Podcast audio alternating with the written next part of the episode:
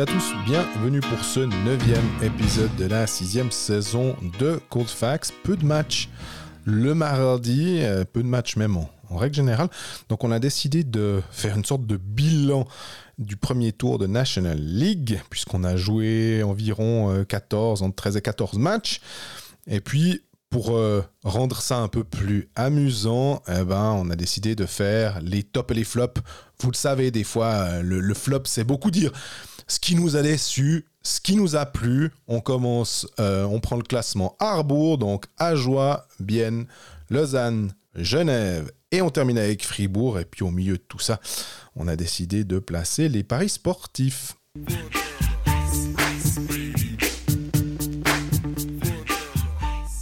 Salut Greg. Salut Jean-Fred, comment ça va? Tout bien et toi? Ça va, ça va. les, semaines, euh, les semaines avec les matchs que le week-end, euh, hormis la Ligue des Champions, ça commence un peu à casser les pieds.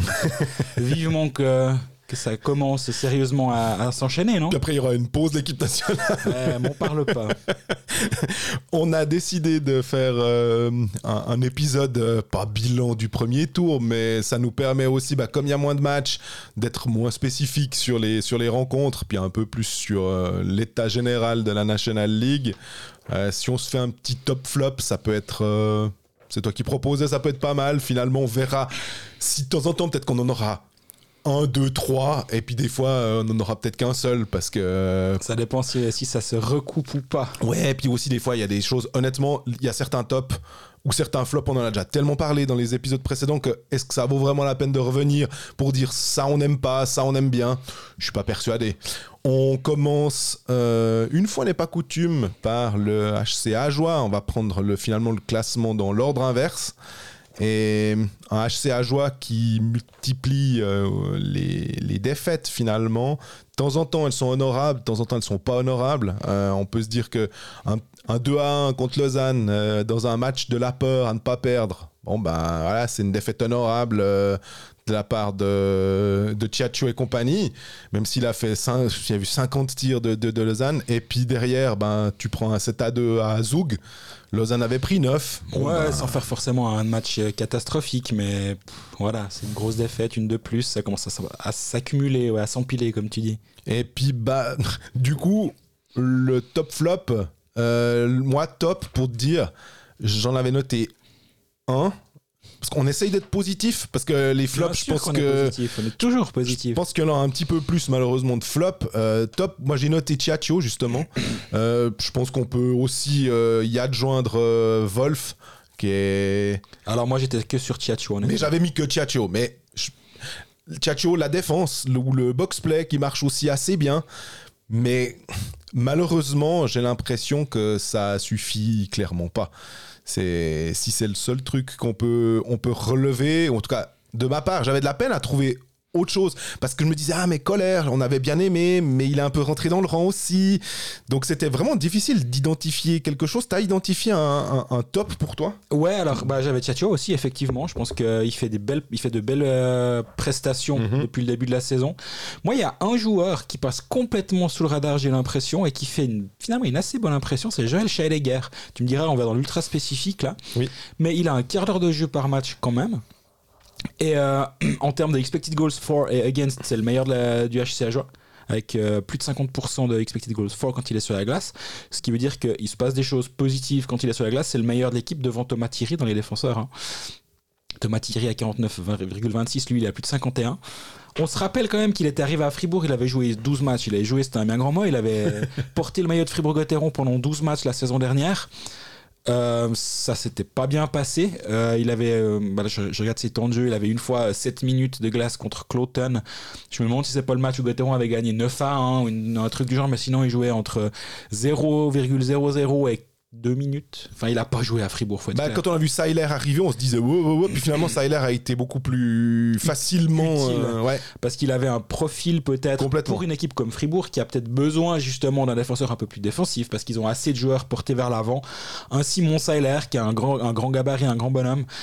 Euh, fait peut-être plus sens dans une équipe de National League de haut tableau. Par contre, Ajoa est une équipe de National League de bas de tableau, voire de très bas de tableau, malheureusement pour eux.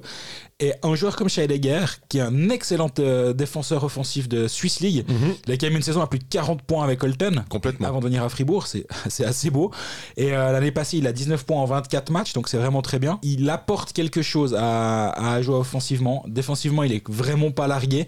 Donc euh, pour moi, lui, on peut, pour moi, c'est clairement le, le top avec Damiano Ciaccio, mais pour pas dire le même. Et j'aurais mis en un Ciaccio, mais mais euh, Scheidegger juste derrière. Mais on note quand même que c'est difficile de se trouver euh, des tops, enfin de commencer à parler au pluriel. C'est faut, tu l'as dit, il faut aller dans le spécifique.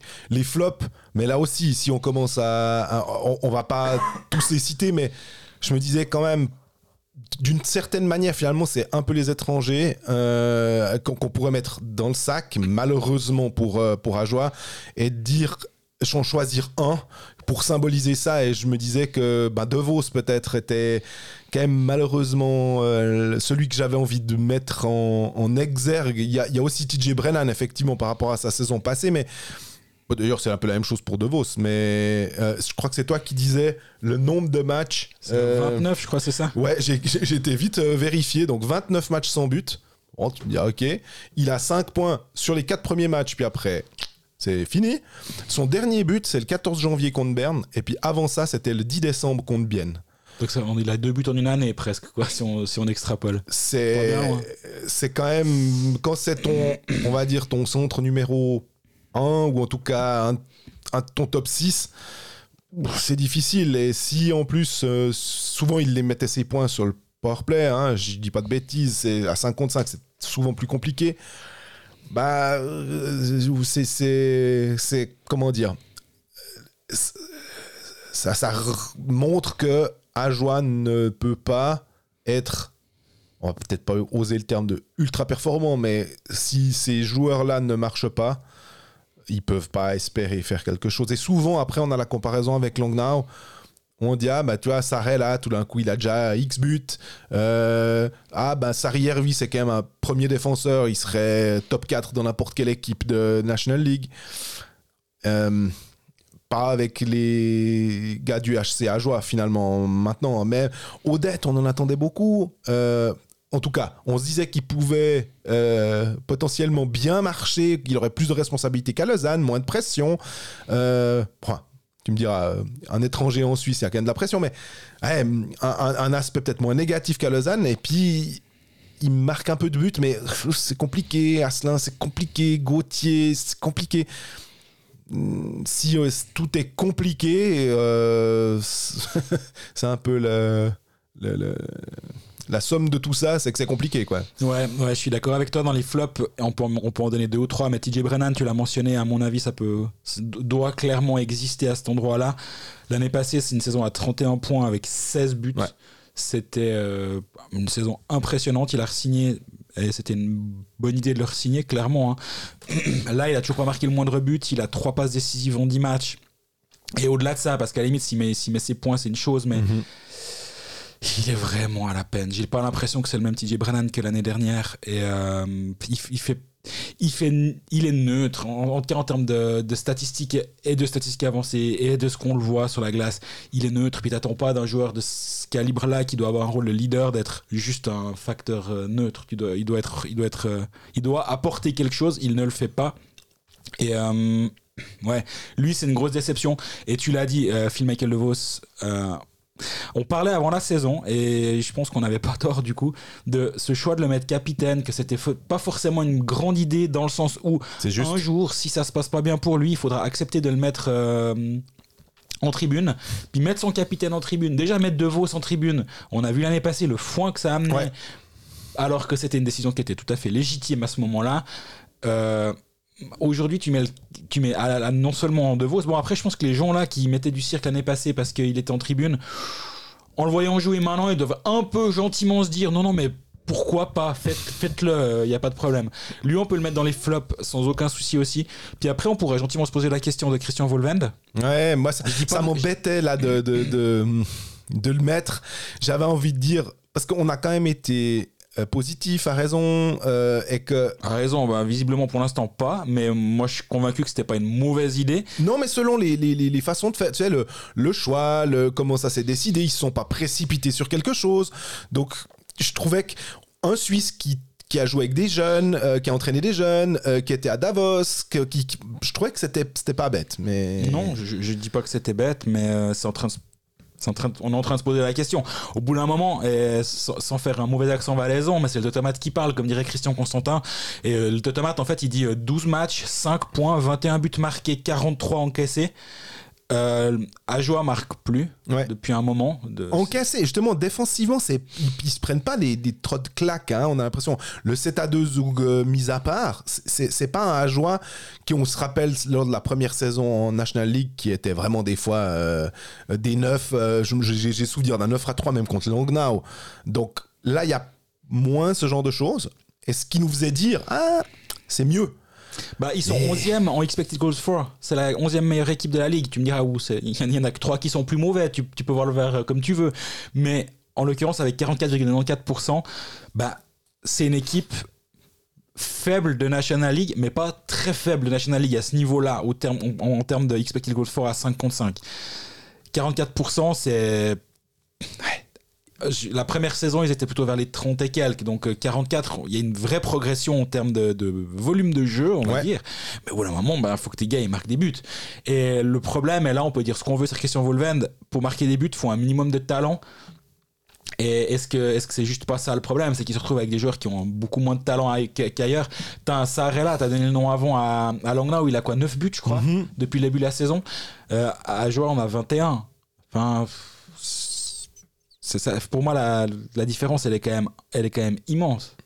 Et bah, ça tombe bien que tu parles de ce. de- de- des buteurs et du fait qu'il y a un manque offensif parce que on pourrait se retourner vers le directeur sportif puisque tu disais bah euh, Volven il peut rien il fait avec ce qu'on lui a donné aussi et on a une euh, c'est pas tellement c'est pas forcément une question c'est plutôt une réflexion euh, qui est apparue sur notre euh, YouTube Euh, c'est Patrick euh, Patrice Strasser 9969 qui met moi je suis pas un supporter du HC Ajoie mais sur leur site ça commence à gueuler de l'incompétence de Julien Vauclair et du manque de critique de votre part envers le DG du HC Ajoie alors que Svoboda il en a eu pour son compte.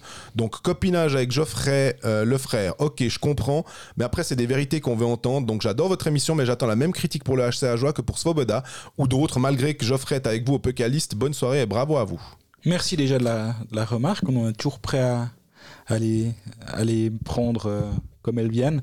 Euh, alors, il y a plusieurs choses. Euh, on, va y aller, on va y aller étape par étape. Je pense effectivement que Vauclair, on l'a dit, pouvait faire, peut mieux faire, mais en même temps, à quel point il peut, jusqu'où il peut mieux faire? Il va pas pouvoir relocaliser Ajoie au bord d'un lac en région zurichoise. Ça va être un peu compliqué de le faire ou au Tessin ou au Tessin, ça c'est sûr. Euh, C'était souvent ton argument et je pense qu'il est bon. Euh, les, les, les- les jeunes qui ne viennent pas à, à Port-Rentruy, ça c'est quand même un problème. Euh, et pourquoi Verboon signe à Lugano? Pourquoi Cormier signe à Lugano? Pourquoi Stéphane Patriste signe à Patriste. Patry signe à, à Lugano? Est-ce qu'il n'y en a pas un de ces gars-là qui doit signer, qui doit pas pouvoir signer à Ajoie, quitte à faire un petit effort, mais mettre en avant ces joueurs-là Pourquoi et Noah Meyer et Brian Zanetti signent à Langnau? Pourquoi il n'y en a pas un des deux qui vient à Ajoie? Euh, Ça, c'est clair. Ça, c'est à, mettre. euh, c'est pas à porter à son crédit du tout. C'est une évidence. Mais au bout d'un moment, moi, c'est vrai qu'il y a certaines décisions. Péchan, c'était une erreur. Ouais. Euh, ce qu'il faut lui laisser, par contre, c'est qu'il est revenu assez vite en arrière et puis il, coupé- il lui a coupé la tête assez vite. Par contre, maintenant, il a pris Volvend. On l'a dit sur le moment, on pensait que c'était une bonne chose. Si ça prend pas, ben, ça va de nouveau lui retomber dessus, forcément. Euh, qui était sur le marché pour l'engager? Je pense qu'un Patrick Aymon était sur le marché. Il n'a pas été engagé par, euh, par le HCA. Pourquoi? On peut se poser la question là aussi. Bah, pour une fois qu'on dit on prend pas un québécois parce que des fois il y avait un peu ce- non mais il y avait un peu ce côté euh, si tu parles pas français euh, là-bas Ouais, mais les gens, ils s'identifient. euh, c'est le village, il y a le côté un peu village d'Astérix aussi. Ah, c'est super. euh, Mais on préfère pouvoir parler avec les gars. On se rappelle, il y avait eu euh, Sébastien Van Berg, euh, si je dis pas de bêtises, ou bien Van Ström. Van Ström, hein. Ça avait pas non plus super bien marché. euh, Bakoche, c'était une catastrophe. Ouais, alors, alors que l'idée est pas mauvaise finalement, mais j'ai l'impression aussi que euh, Julien Vauclair est peut-être pas forcément seul. euh, que si on, est-ce qu'il a les coudées franches dans le sens où est-ce que le comité aussi des fois se dit ah mais écoute euh, nous on aime bien celui-là.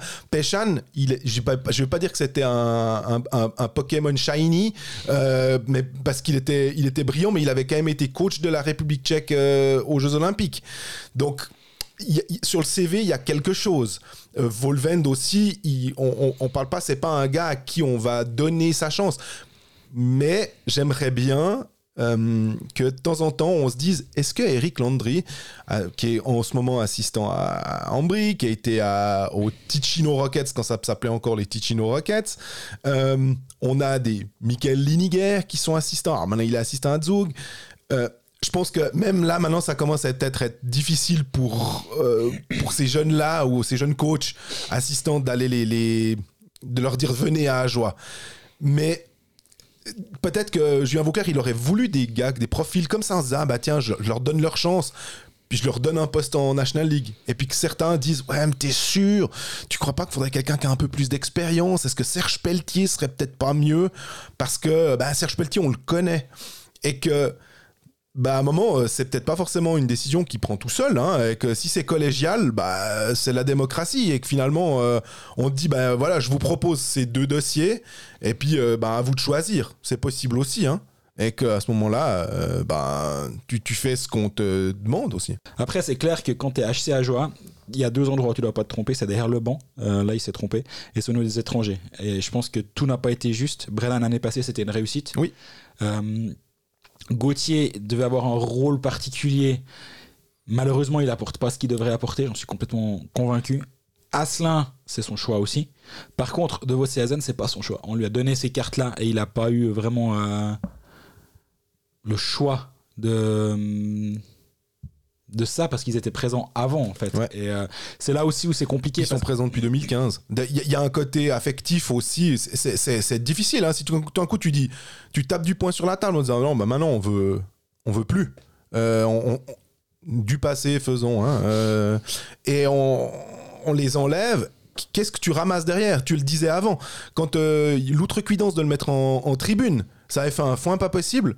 Si tout d'un coup tu dis. Parce que les gens ils vont dire ouais, mais il, il marque 30 et quelques points, 40 points. Et puis donc c'est le meilleur compteur et c'est lui que vous voulez, dont vous voulez vous séparer. Puis d'expliquer que ouais mais si tu veux faire un pas en avant, ben peut-être que si tu veux avoir un, un- un- un calibre type Pessonen, euh, un, attaquant peut-être suédois ou un attaquant euh, finlandais ou un attaquant tchèque de, de même valeur, euh, peut-être que ça va faire changer la dynamique Mhm. ben, que tu peux pas le faire. Donc, euh, et, et quelle difficulté de faire passer ça euh, auprès, de tes, auprès de tes supporters aussi. C'est pas eux qui décident, mais finalement, c'est difficile. Euh, Par contre, je- bah, si on continue sur la, la- la remarque, et, euh, je pense qu'elle est, pertinente sur les, les critiques du HCA. Est-ce qu'on en fait pas assez? Est-ce qu'on a trop tendance à se dire, en même temps, c'est le petit pousset, et puis c'est déjà bien qu'il soit là, puis que nous, on manque d'ambition pour ce club, et donc, forcément, les critiques sont à la hauteur des ambitions qu'on très imagine juste. pour ce club. C'est Ouais. aussi une option. Et par contre, le copinage avec Geoffrey, alors ça, euh, moi, je le vois pas du tout. Euh, on adore Geoffrey. Ouais. Euh, je pense qu'on a une très bonne relation avec lui, mais lui-même est critique avec le HCA. Donc, euh, si on était, si Julien Vauclair était notre petit copain, j'entendrais. Mais moi, j'ai pas, pas de relation particulière avec lui. On s'écrit, on s'appelle, mais comme avec n'importe quel autre GM. Et les comparaisons avec Svoboda, pour moi, elles sont par contre pas forcément correctes. Parce que je pense que sur Svoboda, on a aussi montré qu'on était très critique dès le début, avec des, avec des points précis. Et je pense que l'histoire, on va dire avec un petit H en l'occurrence, c'est pas avec un grand H, l'histoire de la fin de, de Peter Svoboda nous a quand même donné un peu raison. Et je pense que les critiques de Svoboda étaient certes très dures, mais à mon avis, elles étaient à 100% justifiées. Et je pense pas qu'il y ait eu un délit de sale gueule contre Peter Svoboda à ce micro. Euh, Il y avait juste des, des choses qu'on sait de l'interne, que je savais de l'interne, que j'avais entendu. On peut pas forcément l'écrire, par contre, ça nous aiguille pas mal. Euh, C'est ça qui est assez juste, c'est que ça permet de d'avoir une vision globale des choses aussi quand on, on te dit puis tout d'un coup il y a, a peut-être une défaite il y a peut-être un truc tu dis mais on comprend pas tellement ce, ce move là ah ok je comprends mieux mais comme tu dis tu peux pas l'expliquer comme ça Fall- fallait un peu lire entre les lignes ou écouter à travers les phrases mais Fa- c'était fallait pas- lire les lignes. Ouais.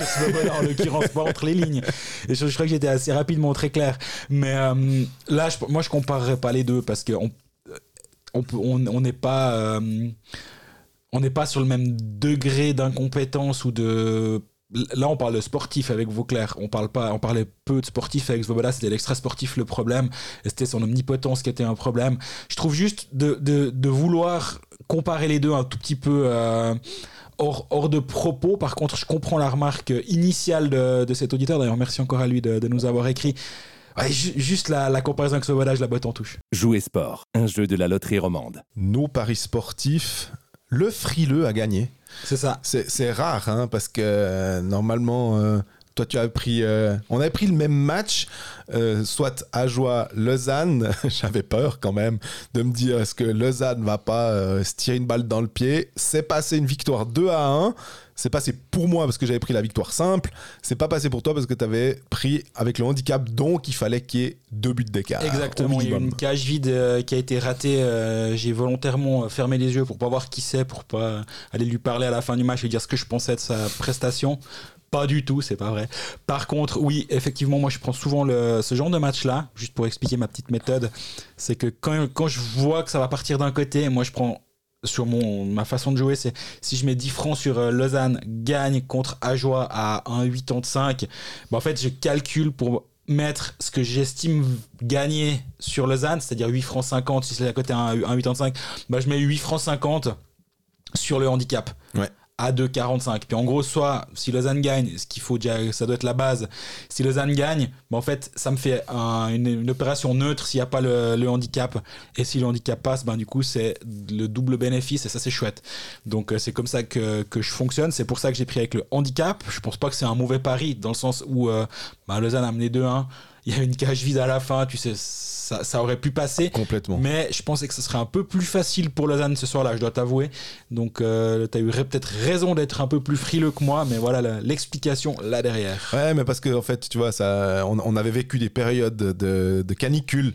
Donc là, là, commencer à faire un peu plus frais, je me suis dit, mais, mais on le dit aussi, hein, le vendredi, c'est des fois tout petit peu plus difficile de parier parce que le samedi, on se dit, le club qui a perdu le vendredi va se refaire. Le club qui a gagné le vendredi, il a déjà réussi son week-end. Donc, c'est souvent des, des, réflexions qu'on peut se faire, mais ma foi, on a décidé qu'on pariait le vendredi, on continue et des fois euh, on, a, on a des bonnes périodes où ça marche bien. Donc euh, les matchs de ce vendredi, euh, il y a ce match-là, le Ajoie Zurich, Bien Lugano, Fribourg Davos, Klotenzug, euh, Rapperswil-Ambry et Genève, Langnau. Honnêtement, Zurich à Ajoie avec le handicap, je sais pas combien il est. Deux. Mais c'est quand même, c'est quand même pas, pas dégoûtant. Mais surtout que maintenant, bah, on a vu André Ghetto est de retour. Euh, Malguin a eu sa paternité, donc il est de retour. Euh, ils ont engagé un, un nouvel étranger derrière. Alors c'est pas, un qu'il va défenseur. jouer, euh, Voilà, exactement. C'est pas un étranger en plus forcément ultra offensif, mais hmm, difficile. C'est hein. intéressant, en tout cas, Zurich à 1,55 pour la victoire avec 2 pour le handicap. Hmm. Bien Lugano, Lugano est à 2,55 à Bien, ils vont un tout petit peu mieux. Ouais.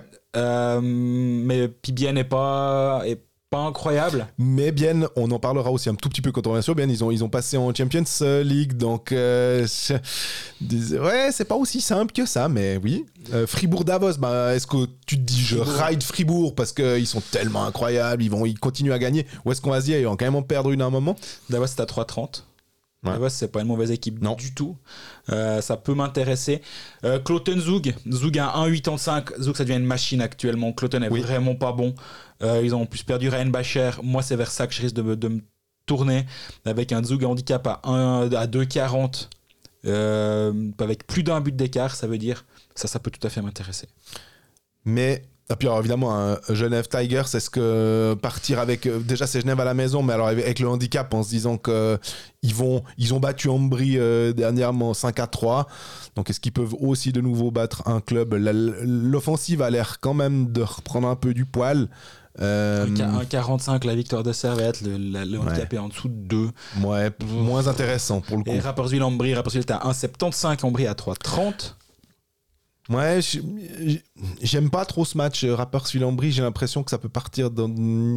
J'ai de la peine à lire finalement. Je dis pas que je lis beaucoup mieux les autres, mais effectivement, on, sent un peu euh, quand on, voit une euh, grande disparité entre un club qui va bien et un club qui va moins bien, ça nous tente beaucoup plus, tout en se disant que le nombre de fois où on s'est fait piéger dans ces cas-là, on se dit, ah bah tiens, euh, les, les fameux euh, Zurich à Langna, Mhm. ou bien Bah, Il n'y a pas Zurich. euh, il y a Zurich à à Ajoie. Ajoie. Mais pourquoi je me méfie aussi de ce match? Parce que je me dis qu'à Ajoie, bah, ils ont eu le temps de préparer. Voilà, il y a eu une pause, tu me diras Zurich aussi, mais la- la- la- l'urgence, à un moment, je je, euh, sais pas si je fais confiance à l'urgence jurassienne, mais dans ces cas-là, peut-être qu'une fois, il peut y avoir un match nul. En tout cas, une victoire. Peut-être que Zurich va s'imposer après prolongation au tir au but. De la même manière pour, euh, Zug. Mais c'est vrai que Zug, tu disais, c'est une machine. Hein. 9-2, 7-2, 5-1. En- en- tu fais une erreur, tu payes derrière. Mhm.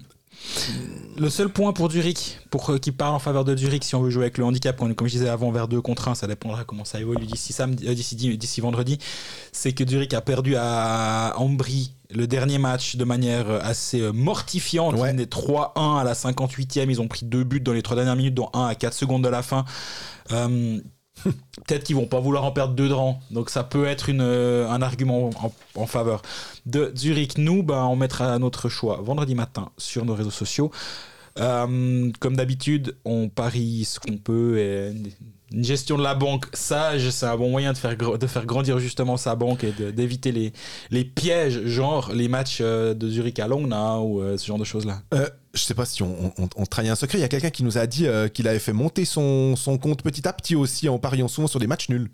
Oui, c'est toujours une, une idée de voir les.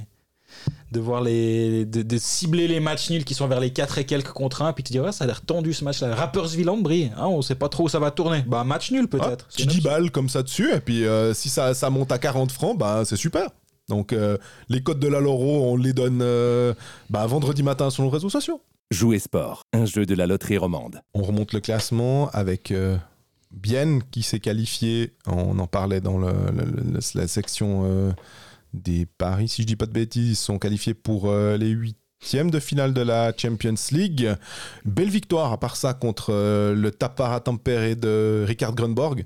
Euh, victoire 6-3, très beau but de Gaëtan Haas. Euh, Il y a eu. euh, alors, par contre, je sais pas si tu as remarqué dans les highlights, Kunsley, je me suis dit, mais c'est Connor McDavid, la vitesse. Parce que je sais que Kunsley est un, bon joueur de hockey, mais la vitesse à laquelle il a réussi à marquer ce goal en infériorité numérique, il volait sur la glace. Alors je sais pas si parce que comme il avait été euh, un peu privé de glace, il avait pu bien, bien s'entraîner, mais impressionnant le, le but de. On va pas se mentir, j'ai pas vu. Ok, très très beau but.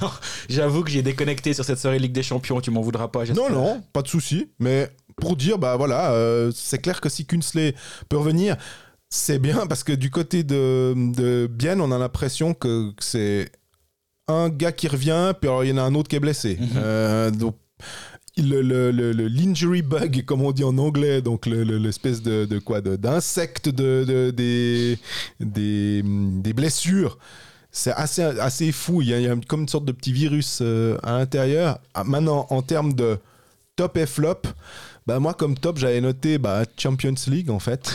Euh, bah, en me disant que c'était au moins un truc qui était un peu positif ces, ces derniers temps qu'il n'y avait pas grand chose. J'avais même mis flop Nash NL pour National League en me disant que bah, ils sont pas là où on les attendait. Donc en fait, Donc, euh, top les matchs gagnés, puis flop, flop, les, matchs perdus. Ok. Je vois que tu lis la- en moi comme dans un livre ouvert. À la semaine prochaine pour d'autres analyses. On est là pour ça, nous c'est les analyses pointues. Euh, ouais, je- comment enchaîner derrière ça? Dur, hein? Ouais, pas simple. Non, mais les flops, j'avais pas qu'à aussi pour dire. Mais voilà, mais on voulait. les matchs perdus. Euh, non, euh, oui, moi j'aime beaucoup Tino Kessler à Davos, à, Davos, à Bienne. C'est, si je suis si je suis GM quelque part, je vais je fais tout pour aller chercher Tino Kessler. Et Nico Duner. Mais bon, bah, ça, c'est parce que t'es un, un, un, un GM euh, moderne. Aficionados de, de ces joueurs, ouais. Non, Tino Kessler, il fait toujours quelque chose de bien quand il est sur la glace. Et euh, il a certes que 6 points en 12 matchs, que, entre guillemets, il part sur une saison à 26 points. hein. Même il est pas tout, dans le line-up, il bouge aussi, hein, des fois. Donc, euh, Mais oui, il est hyper précieux parce que tu peux le mettre.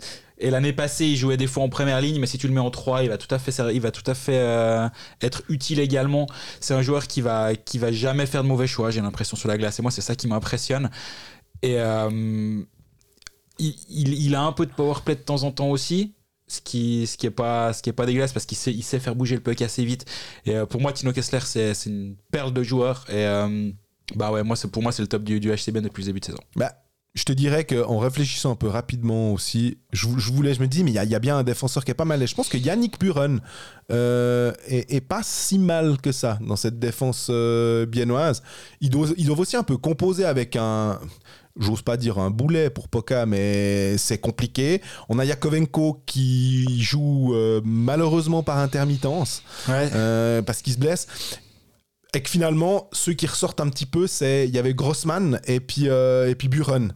Mais ils- ils- on les voit trop par rapport à ce qui, euh, ce qui devrait être. Ils devraient plutôt être des, des, des gars, pas de complément, mais en tout cas, euh, je pense qu'on devrait un poil moins les voir et que par la force des choses, étant donné que certains peut-être sous-performent, on les voit un peu plus. Est-ce qu'ils sont vraiment. euh, est-ce que je sais pas si les statistiques avancées euh, back mon, mon impression pour Buren, par exemple. Mais je me dis que c'est une des.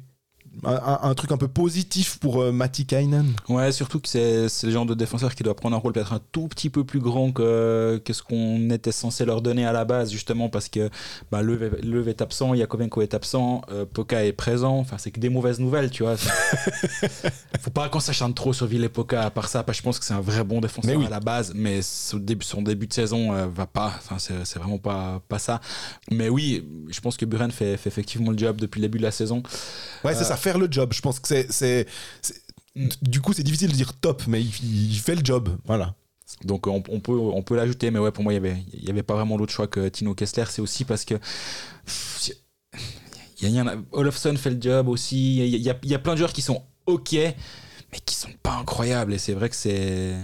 Bah, c'est difficile pour bien depuis le début de saison, donc c'est difficile aussi forcément de, de trouver du, du positif là-dedans. J'espère que Haas euh, et euh, Rayala, Olofsson qui a marqué en mardi soir, euh, ces joueurs-là ont marqué. Donc, on va dire que c'est les, les, les, Québécois aiment bien utiliser le terme de gros canon. hein. Je pense que c'est une traduction des big guns de anglais. Et bah, c'est eux qu'on attend aussi. C'est eux qui sont là pour euh, mettre des points.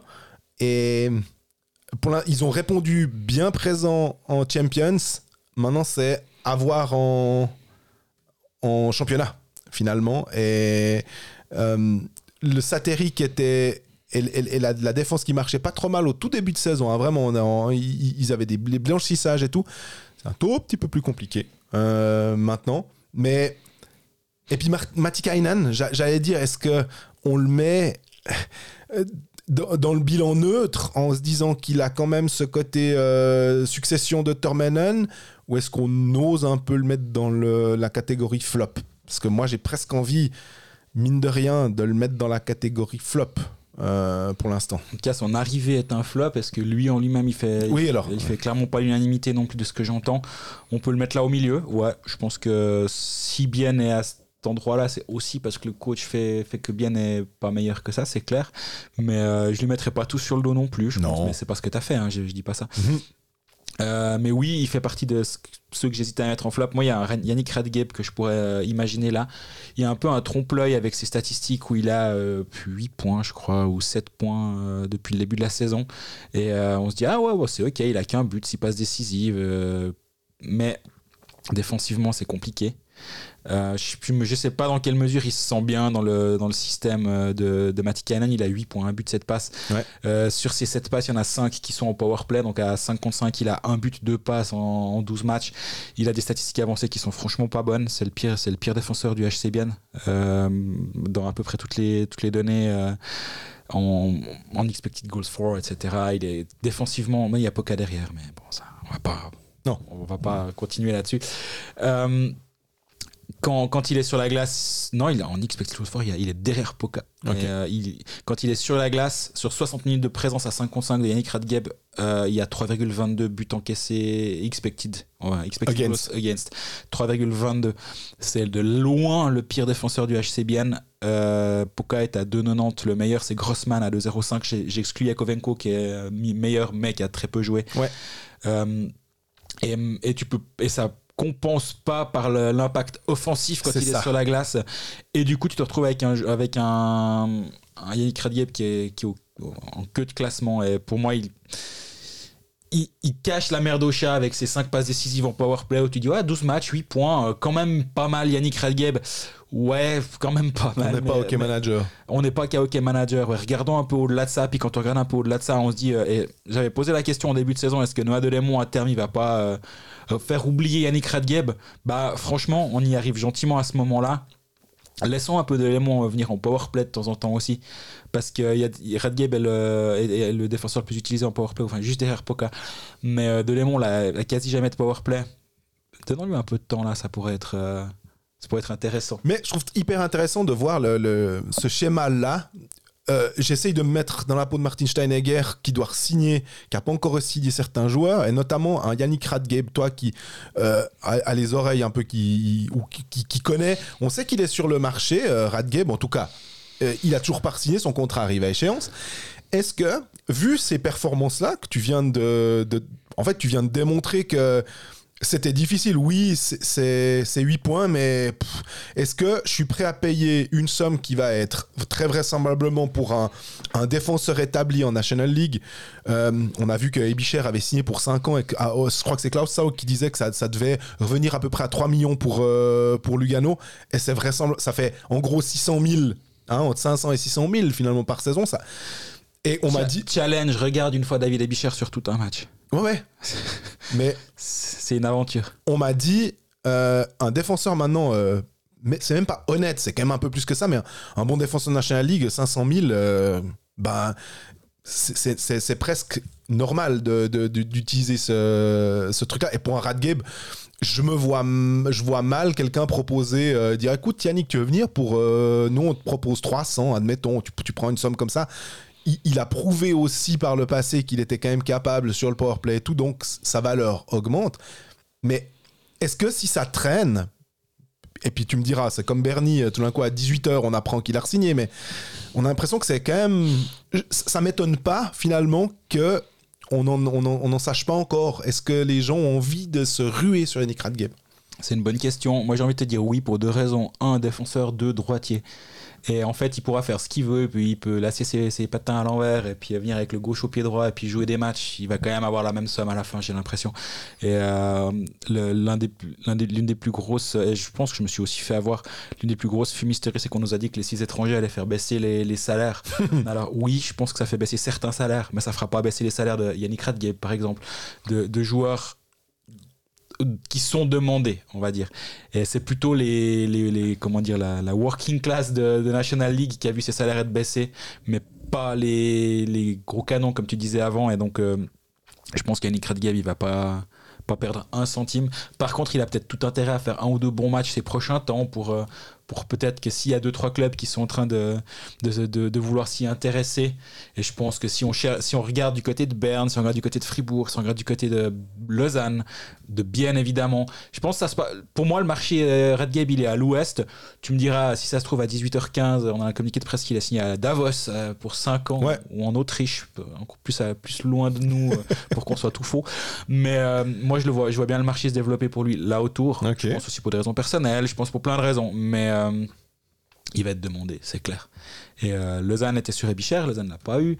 Euh, donc, est-ce que ça va les intéresser? Tu me diras, ouais, mais ils n'ont pas de contrat expirant l'année prochaine. Certes, mais en même temps, bah tant pis. Au bout d'un moment, si tu dois commencer à planifier l'avenir, l'avenir, c'est pas que l'année prochaine, c'est celle d'après. Ouais. Bah pourquoi pas? Je dis pas, que- je dis pas qu'il est à deux doigts de signer à Lausanne, mais Non, non, le mais marché, il, il se passe par là aussi. C'est la réflexion aussi. hein, Lausanne, Fribourg, Berne, je vois ça. Mais après, tu me diras, c'est les joueurs, c'est- les, clubs qui font sens pour un joueur comme ça. Et euh, qu'est-ce que tu donnes comme contrat au-delà de qui donne le contrat ou ça, il faudra qu'on qu'on voit ces prochains temps comment ça évolue. C'est un défenseur qui a, qui a 27 ans. Mhm. Donc c'est son gros contrat. Tu pourrais tel, totalement t'imaginer que lui il dit mais écoutez moi les gars moi moi 5 ans quoi. Et 28 ans la semaine prochaine, d'ailleurs. Donc, Ouais. donc, quand tu l'engages, il est à la fin de ses 28, il arrive à 29. Enfin, il, il- Ouais. il aura 29 ans au deuxième mois de son nouveau contrat avec sa nouvelle équipe. Je dirais 4 ans. 4 ans, t'es obligé, je pense, Ouais. pour un joueur comme ça. Il va vouloir un contrat longue durée parce qu'il va pas, s'il signe 2 ou 3, après il a 31, puis tu sais jamais comment tu passes la Ouais. barrière des 30 ans, c'est ce que derrière. Mais je pense que c'est pas un défenseur qui va mal vieillir du tout, même d'ailleurs. Je pense qu'il a, il a plein de qualités. et il l'a déjà prouvé, même si son début de saison, moi je, le- moi je suis un peu un. Quand je le mets en flop, je suis pas en train de dire que c'est une catastrophe non plus, mais je pense qu'à 5 contre 5, il doit être bien meilleur et il l'est pas en ce moment. Est-ce que c'est lui qui est pas bon? Est-ce qu'il n'arrive pas avec le système de Matikainen Est-ce que Matikainen n'arrive pas à en faire façon? Pas, pas humainement, euh, sportivement. Oui. Est-ce que le match est pas bon entre les deux? Ce qui c'est pas devenu un, un nulos du jour au lendemain. Mais son début de saison est difficile et peut-être qu'il aura envie d'aller ailleurs. Et euh, ça, c'est aussi une des questions. C'est euh, est-ce que si Matikanen reste, ben, est-ce que ça sort Radgeb de, de Bienne quoi qu'il arrive? Le timing est pas bon pour Bienne, en tout cas à ce niveau-là, je pense. Mais depuis l'affaire Bernie euh, l'année la semaine passée. euh, on fait moins les malins, même si on fait, on fait rarement les malins. Mais c'est vrai que quand la semaine passée, on s'est fait avoir. Donc, euh, à, à voir justement.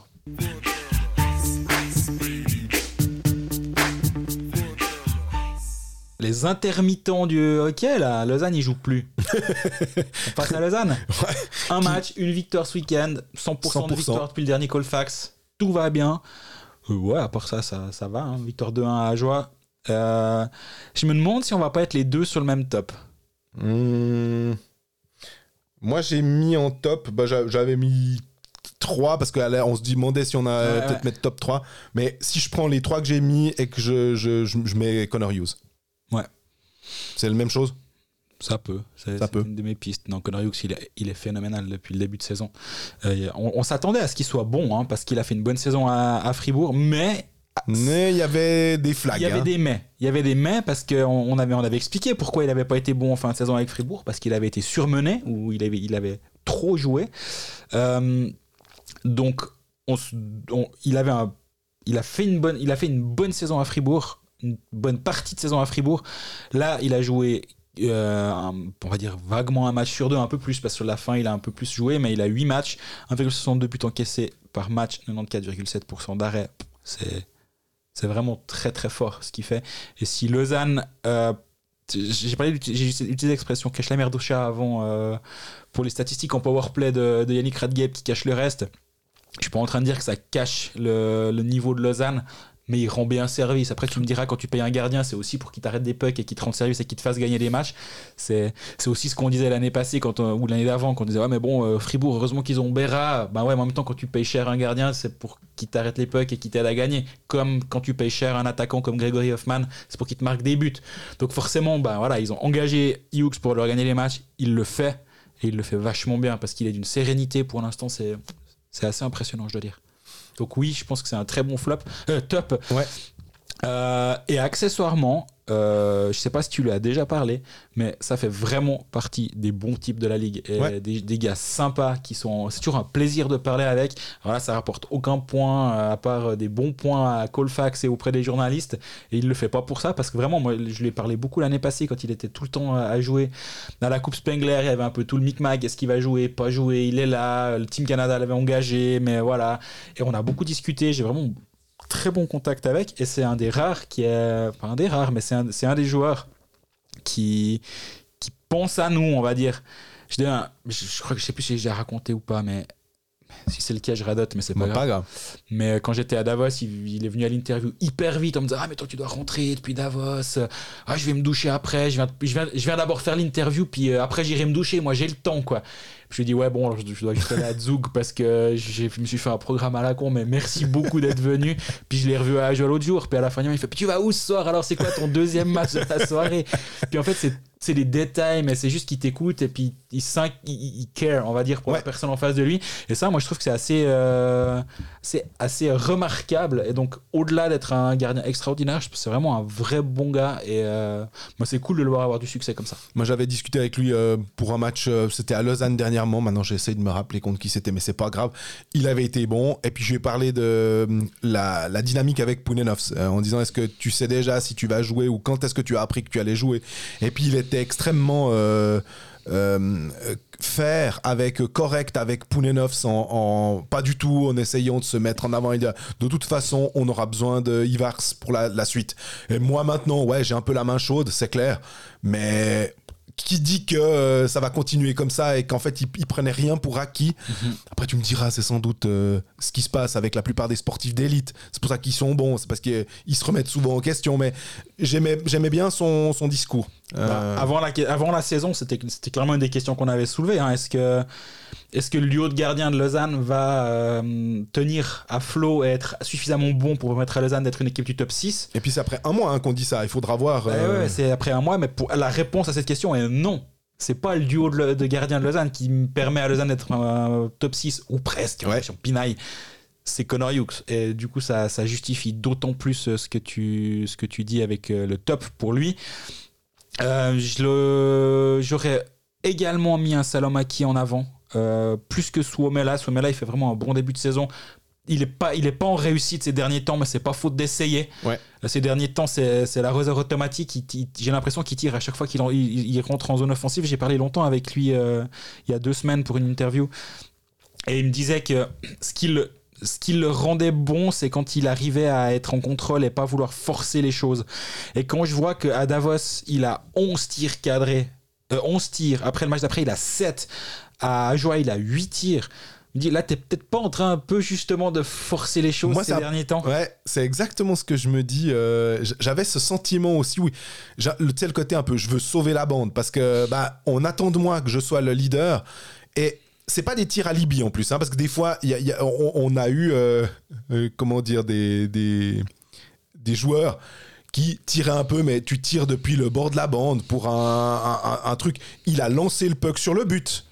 Là, j'ai l'impression que Somela, il essaye vraiment de, quand il tire, il essaye vraiment de marquer. C'est pas des tirs euh, en se disant, ah bah comme ça, ça augmente mon niveau de, je passe de 7 à 8 tirs sur le match. Ouais, Il, il essaye vraiment de le faire. Mais avec un côté un peu forcé, ou peut-être parce qu'il se dit, ah, euh, machin est pas en réussite sur ma gauche, euh, l'autre sur la droite, hmm, donc j'y vais tout seul et je vais tromper le gardien. J'aime bien cette, cette attitude. Je trouve qu'il il est, il est positif dans, dans son. Il prend à cœur son rôle, mais que des fois, il en fait peut-être un poil, euh, un poil trop. Euh, il devrait peut-être euh, calmer un peu le truc. Bah, c'est un petit peu ça. Je pense que et, et c'est c'est pas très grave dans le sens où je trouve Ah non. que au niveau de l'implication, c'est positif et euh, Complètement. bah, voilà, c'est j'a- j'allais dire ça ça arrive des moments sans, sans but comme ça. Pas tant que ça ces derniers, enfin en tout cas pas la saison dernière parce qu'il a pas dû avoir beaucoup de de périodes avec euh, ça fait quoi? Ça fait 1 2 3 4, ça fait 6 matchs sans but pour euh, pour Suomela, sachant qu'il avait 37 buts en 51 matchs l'année passée, il a pas dû avoir beaucoup de périodes de 6 matchs sans but. Je pense que ça doit un petit peu le travailler et c'est ce qui peut-être rend cette période un peu plus euh, où il est un peu plus en train de trop, trop forcer les choses. Mais mais on était en train de dire du positif et c'est le cas d'ailleurs je pense que c'est vraiment quand ça va re- remarcher pour lui ça va être euh, ça va de nouveau être important enfin impressionnant parce que je pense qu'il l'est Euh, quand il est quand il est euh, quand il est en- impliqué offensivement il se passe vraiment beaucoup de choses positives pour le Lausanne HC c'est juste il n'y a pas de, pas de résultat en ce moment puis la- le retour de Salomaki Bah voilà. va l'aider Salomaki était blessé et le, le- le duo fonctionnait assez bien Ouais. Même très bien Le bon, le, il allait faire du travail, il allait gratter des pénalités et tout. Exactement. Et donc, euh, Salomaki, pour moi, c'est lui qui a rendu Suomela encore meilleur. Alors que Suomela, il n'y a pas un grand monde pour avoir l'air bon. Mais si en plus, à côté de lui, il y a un travailleur de l'ombre qui le rend meilleur, ben. C'est tout bénef, donc euh, le retour de Salomaki est une bonne chose pour Lausanne. Ça permet de. On parlera des flops après. J'a- J'allais parler de, de ces mais on, attend un peu. Et, euh, mais du coup, Salomaki qui revient sur la première ligne, ça va vraiment, vraiment aider, je pense. J'avais aussi noté euh, Holdener parce que je trouvais que quand on a le, le contingent de Lausanne et qu'on se permet euh, de mettre Kennins euh, à Martigny, euh, eh ben, c'était aussi une validation du travail euh, off-season de d'Holdener. Euh, quand euh, on avait le jeune Fousto lors des, hum, de la présentation de, la saison, qui disait on, a mis des, barèmes, on a, on a fait des, des, choses. euh, il faut qu'ils aient. respectent certains trucs de notre préparation. Tous les joueurs ont réussi à faire ça. D'autres, il manquait un truc. Eh ben, on, favorise finalement ceux qui. Pas une question de nom, pas une question de contrat, on favorise ceux qui méritent parce qu'ils ont respecté l'engagement qu'on avait fait avec eux. Et Holdener avait été euh, bon au début de saison, là, 4 buts, euh, alors qu'on ne s'attendait pas forcément. Et moi, des fois, je me disais, mais vraiment, on est sûr que Holdener, il, il, a, il a sa place euh, en National League, en quatrième ligne, dans un club qui est quand même relativement ambitieux, eh ben, je suis bien content qu'il m'ait fait mentir et puis qu'il m'ait mis la tête, euh, le nez dans mon, euh, dans mon caca comme un petit chat. Ouais, alors j'irai pas aussi loin. Je pense que la question, elle était légitime. Par contre, bah, en préparation, il avait marqué des buts souvent. En cache vide. En hein. cache vide, mais on avait chaque fois dit, ouais, mais en même temps, il était là, dans la... comme je dis à chaque fois. Et ça, je vais jamais, je vais jamais en démordre quand on minimise les buts dans la cage vide. Il était là, le coach lui a fait confiance. Donc, euh, C'est ça qui est important, ouais. C'est comme tu dis, c'est que le coach fait confiance. Puis à un moment où, bah, si tu encaisses, il y a égalité, normalement, souvent. Donc, euh, d'aller marquer le but décisif. euh, D'ailleurs, à jouer avec le foot sur la glace, pour les paris sportifs, ça aurait aidé ceux qui avaient pris le moins 1. Mais bon, ça c'est autre chose. On mélange pas euh, les analyses euh, et nos paris sportifs. Mais blague à part, bon début de saison de Michael Denner, effectivement, on l'attendait peut-être pas à ce niveau-là. Et c'est. C'est chouette aussi, bon, je parlais des bons gars, lui aussi en fait partie. C'est Oui. des, des- des- des joueurs sympas et, et chouettes avec qui discuter à la fin des matchs. Donc euh, quand il y a des choses à dire, à parler avec lui, c'est c'est toujours plus agréable. Si on passe au flop, alors bah, j'en avais noté trois, mais je me suis dit, on a parlé de Hughes, donc logiquement, on pourrait dire Poulenov, et bien sûr. Mais moi, il y a quand même un joueur, j'ai l'impression que on, on a tendance à pas laisser tranquille, mais là, Damien Ria m'embête un peu. Enfin, je il, pourrait faire tellement plus. Euh, on se rappelle de matchs où il avait réussi à marquer 4 buts avec, euh, avec Bien notamment. Enfin, il, il manque un peu ce côté euh, ailier, buteur, euh, qui doit être un peu ton joueur suisse euh, en attaque. Et je trouve qu'il il, il déçoit un peu. On, on s'attend chaque fois, puis on se dit ah, ah, dommage, dommage. Je sais pas ce que tu, tu- Ouais, tu penses. j'entends. Je, je pense que c'est une bonne remarque. J'aurais pas forcément mis lui, euh, mais, mais je pense que tu as raison. Je pense qu'on peut attendre plus de Damien Ria. Euh, c'est aussi quand, quand on, quand on euh, comment dire, quand on, met les tops et les flops, on va pas attendre la même chose de Damien Ria que ce qu'on attend de, De Mackay Holdener. Holdener. Ouais. Et euh, à, production égale, bah, on se dira ouais bah Holdener il fait une bonne saison et puis Ria il fait une saison décevante. Et, du coup, sur ce qu'on en attend, je pense effectivement qu'offensivement, il, se crée quand même des occasions, mais il a, peu de réussite au shoot. Mais tu vois, si on prend Andrighetto, je prends ailier suisse, hein, Andrighetto, Hoffman, Marcini, euh, qui ont été en équipe de Suisse, Ria était en équipe de Suisse aussi. Euh, Il y, a un moment où on se dit, ça va cliquer, il va franchir un, un- un pas et tout d'un coup devenir un Kylian Motet aussi, par exemple, si je prends un ailier euh, suisse qui est capable de marquer plus de 40 points. Est-ce que Ria devrait pas être à ce niveau-là? Est-ce que comme euh, un Berchi, j'ai l'impression que il est systématiquement un poil en dessous Ouais, mais Alors depuis, que- son retour- excuse-moi. Non, non, j'avais fini. Depuis son retour d'Amérique du Nord à Lausanne, bah, il a une saison à 28 points, après 25 points. Là, il part sur une moyenne, c'est extrapolé sur Oui, oui. 50 matchs à 23 points. Un but, 4 passes. Pff, ouais, on en attend mieux, quoi. Pour un ailier buteur. Hmm Pour un ailier buteur. pour un allié buteur. Et il marque premier match de la saison contre Langnau et derrière Rideau. Et euh, il a deux points le premier match, puis après il en a plus que trois sur euh, bah, tous les suivants. Quoi. Et oui, je pense que c'est un, c'est un excellent choix pour euh, le flop. J'ai- ces déménations, il faut toujours un peu se méfier. On n'est pas en train de dire qu'il est, il est nul. On dit juste, bah voilà, c'est un peu notre déception du début de Ouais. saison.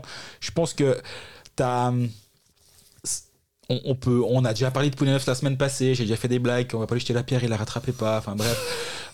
c'est trop facile de mettre Poulenov ici, je pense, et on attend peut-être aussi un petit peu de, un peu plus de, de nous. Enfin, je- on attend rien de nous, je pense, mais Nous, par rapport, nous-mêmes, voilà. on attend nous-mêmes plus de dire, bah, il a 82% d'arrêt, ouais, mais c'est le flop, quoi. Merci les gars, vous, vous nous avez aidé à bien comprendre le hockey, quoi. Mais lui, je pense, ouais, c'en est un. Et moi, il y a Iris et Catch que, que je mets euh, comme euh, Ouais, j'avais noté mon, mon aussi. flop de ce début de saison. Je, je le trouve non seulement pas en évident, pas en, en réussite, mais surtout, je sais pas, je le. je- il se passe pas grand chose quand il est sur la glace. Il, est- il, a, il nous a ralenti Suomela pendant, pendant plein de matchs. Maintenant, il y a le, le, le- comment dire, le, la bouée euh, Ria Fuchs Sekat sur laquelle essaye de s'accrocher euh, Jeff Ward en les remettant ensemble en se disant euh, ça a marché il y a deux ans, ça a marché une année, je vais retenter de les, les retirer vers le haut. Fuchs sur l'aile, on aurait pu en parler aussi à cet endroit-là. Ouais. Il est- mais est-ce est-ce que c'est un flop parce qu'il était mis sur l'aile alors que nous, on a toujours dit qu'on trouvait qu'il était meilleur au centre? Mais qu'il est capable de jouer à l'aile, c'est vrai. Mais ça l'a pas, ça l'a pas modifié de jouer à l'aile. Donc là, on le remet au centre, on met C4 et Riyad des deux côtés. Pourquoi pas Mais C4, il va vraiment falloir qu'il se secoue parce que c'est pas bon depuis le début de saison, c'est pas efficace. Il a, il a marqué à joie, alors peut-être ça va le débloquer. On, parle des dirty goals, là on est en plein dedans, hein, mais il était au bon endroit, il a mis la canne et puis euh, il, il était le plus prompt à réagir pour, euh, pour quand même marquer. Mais t'attends plus d'un joueur comme lui, fin de contrat, donc je peux imaginer que ça aussi, ça lui monte un peu à la tête. Pas ça lui monte à la tête, ça, lui, Ça le travaille, ouais. ça le travaille un petit peu. Mais euh, c'était le meilleur buteur du LHC les deux dernières saisons. Là, actuellement, c'est l'ombre de ce joueur-là, donc je pourrais, le, je pourrais assez clairement le. Enfin, pour moi, c'est clairement le flop des débuts de saison, hormis Pounenovs, mais on en a déjà parlé.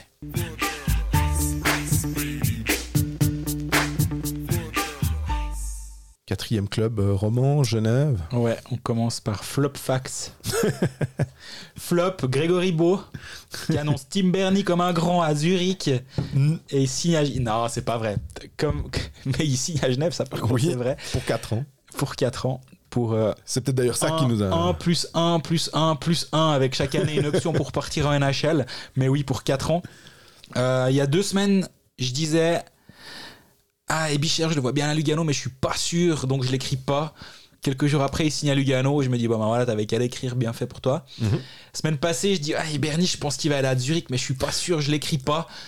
Bah, quelques jours après, je me dis, parfait. Donc, euh, quand t'as pas le 100%, t'as raison de pas écrire. Donc, Ouais, euh, mais parce que tu disais aussi, je vois pas. Enfin, parce que les autres me disent que euh, ils l'ont pas signé et tout, donc euh, c'était aussi une question de se dire, bah tu biffais au fur et à mesure. Et puis.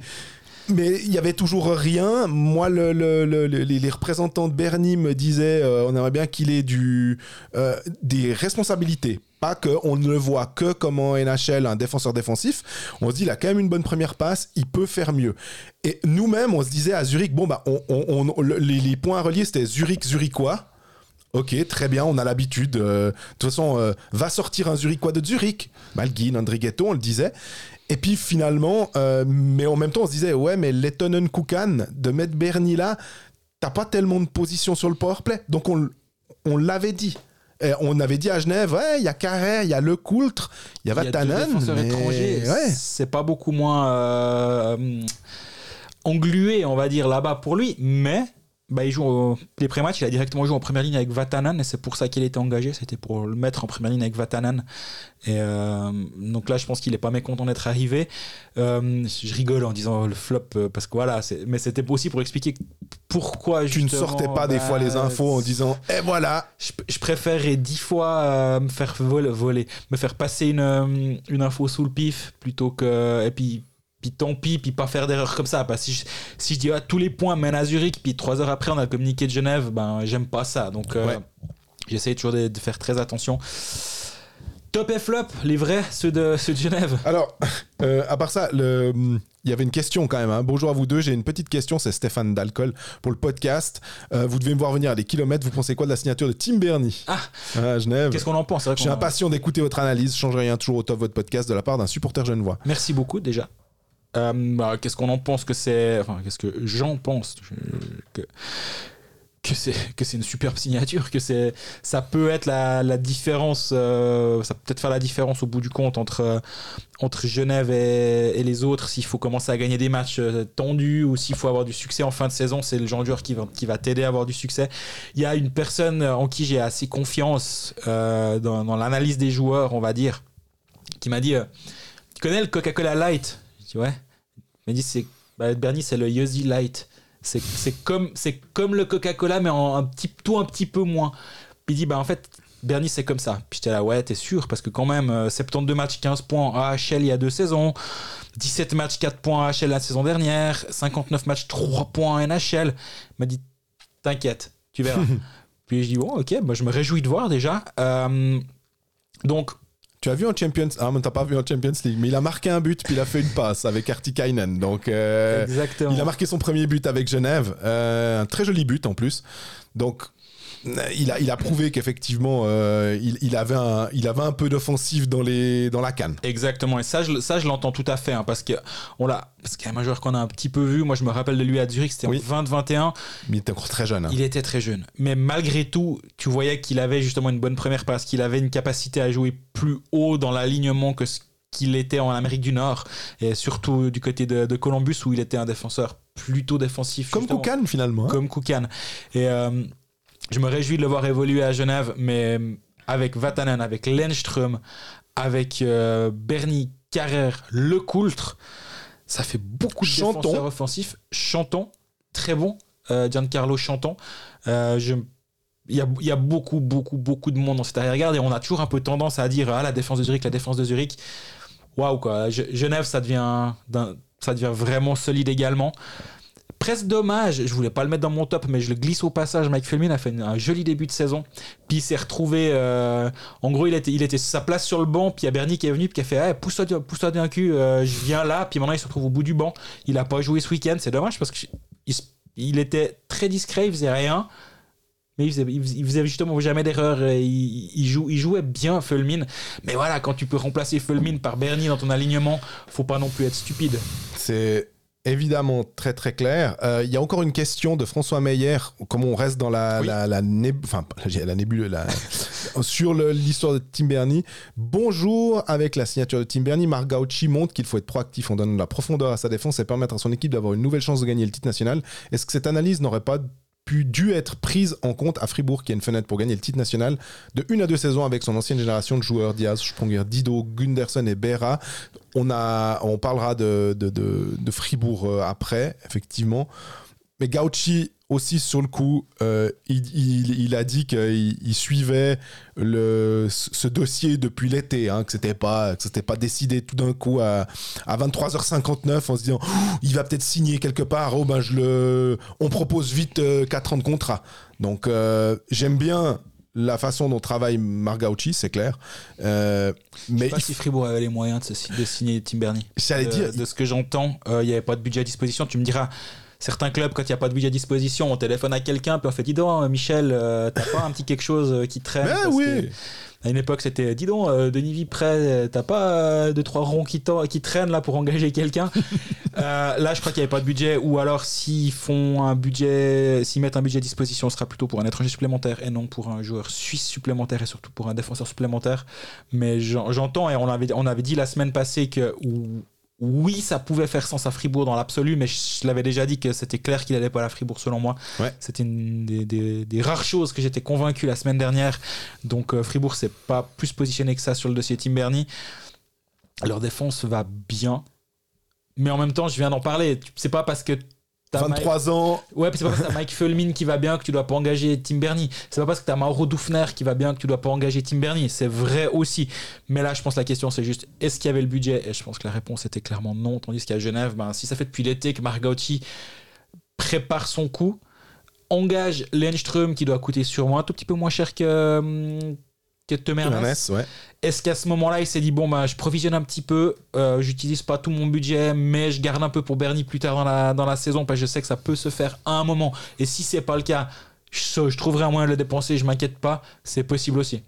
Ouais, c'est. Mais je crois vraiment qu'à Fribourg ils sont, ils sont pas positionnés pour une question de budget. Ouais, bah, bah, honnêtement, Bernie, euh, ça, ça, ça coûte un 23 ans. Il a en plus l'étiquette NHL. Bien sûr. Euh, on parlait de David Ebicher qui a beaucoup moins prouvé de choses que, que Tim Bernie. On voit ce que. on, on sait que les salaires sont, sont, sont- sont importants. À Tim Bernie, on est dans les mêmes eaux, il n'y a pas de problème. Donc, euh, il faut avoir la capacité financière de se dire OK, parce qu'après, finalement, tu parlais de Fulmin. Euh, on a Marco Maurer finalement qui recule, on a Arnaud Jacquemet aussi qui recule.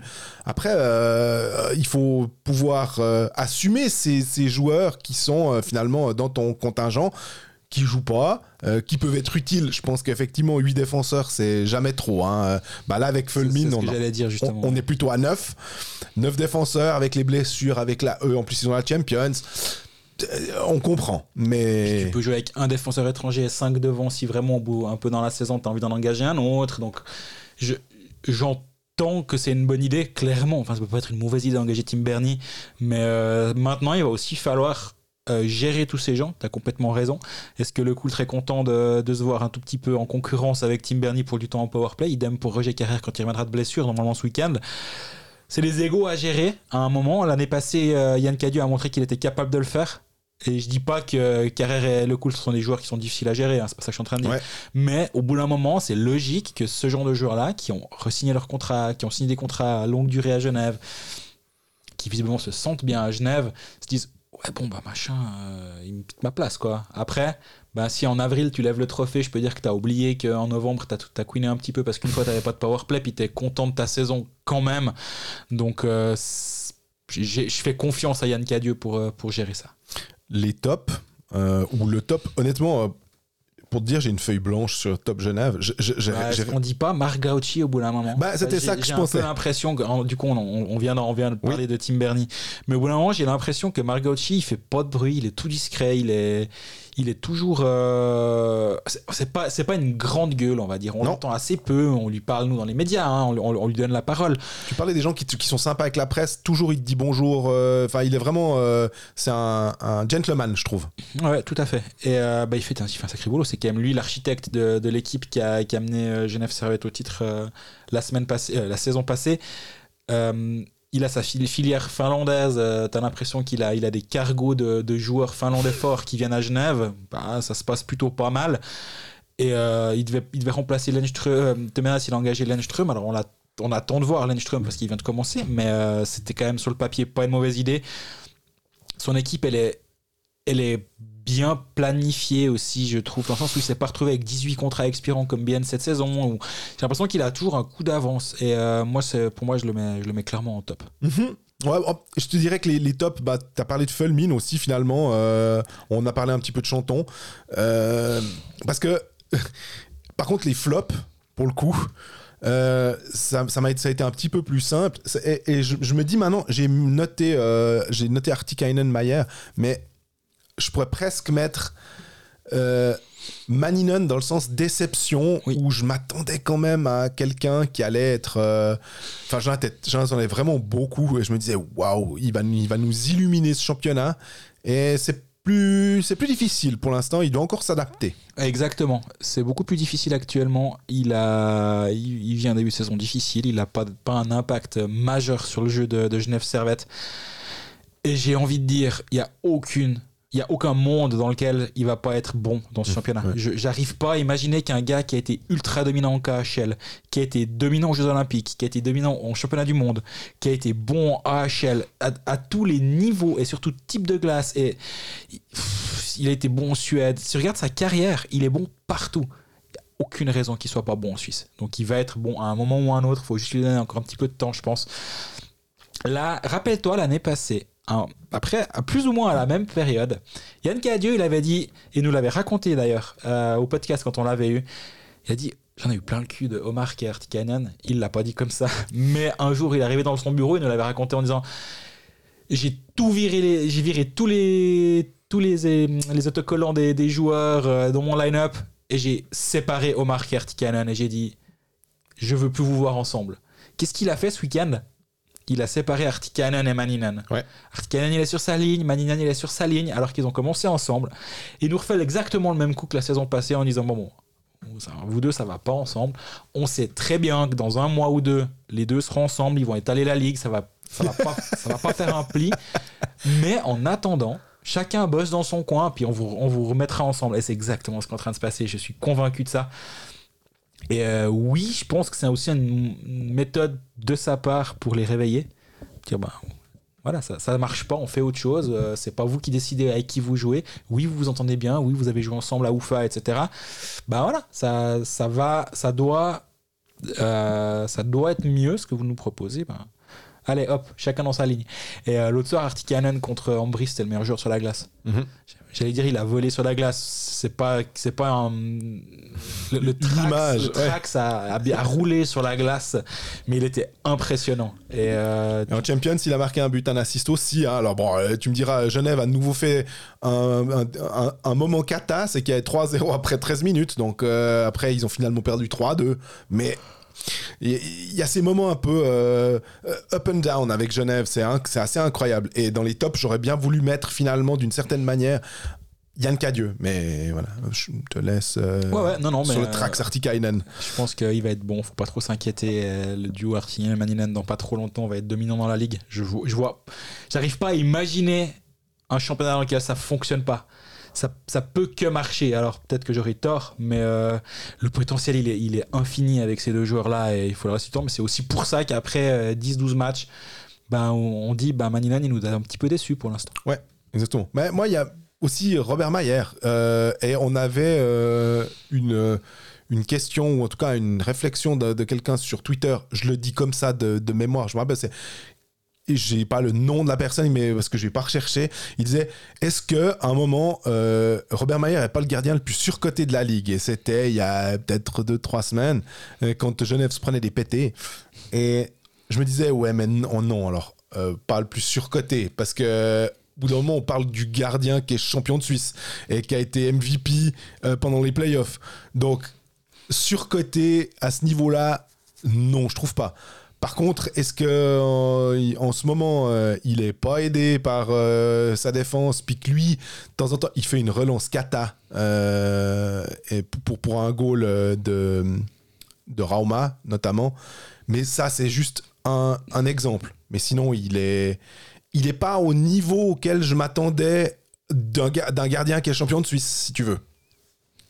Ouais, je pense qu'il est un peu en deçà de ce qu'on, ce qu'il est capable de faire, et il était un peu en dessus de ce qu'il est capable de faire. Je pense qu'il a eu un coup de chaud durant les derniers playoffs qui était hallucinant, et euh, ouais, tout, ce- tout ce qui touchait, euh, ça se transformait en arrêt à peu près, et c'était impressionnant. Donc, euh, il a, il a eu une période hallucinante. Mais euh, ouais, je pense qu'on peut attendre un tout petit peu mieux de lui de- depuis le début de saison. Maintenant, est-ce qu'il est surcoté? Je pense pas. Je pense que il, il est ce qu'il est. À force, on commence à le connaître, Robert Mayer. Par contre, je pense qu'on peut dire que durant le mois et demi des playoffs l'année passée, il était, c'était plus le Robert Mayer qu'on connaît. C'était un Robert Mayer euh, plus plus, j'ai envie de dire. Puis là, il redevient Robert Mayer. Moins peut-être, tout petit moins pour l'instant. Et puis va, il va revenir à, à sa moyenne peut-être dans pas trop longtemps.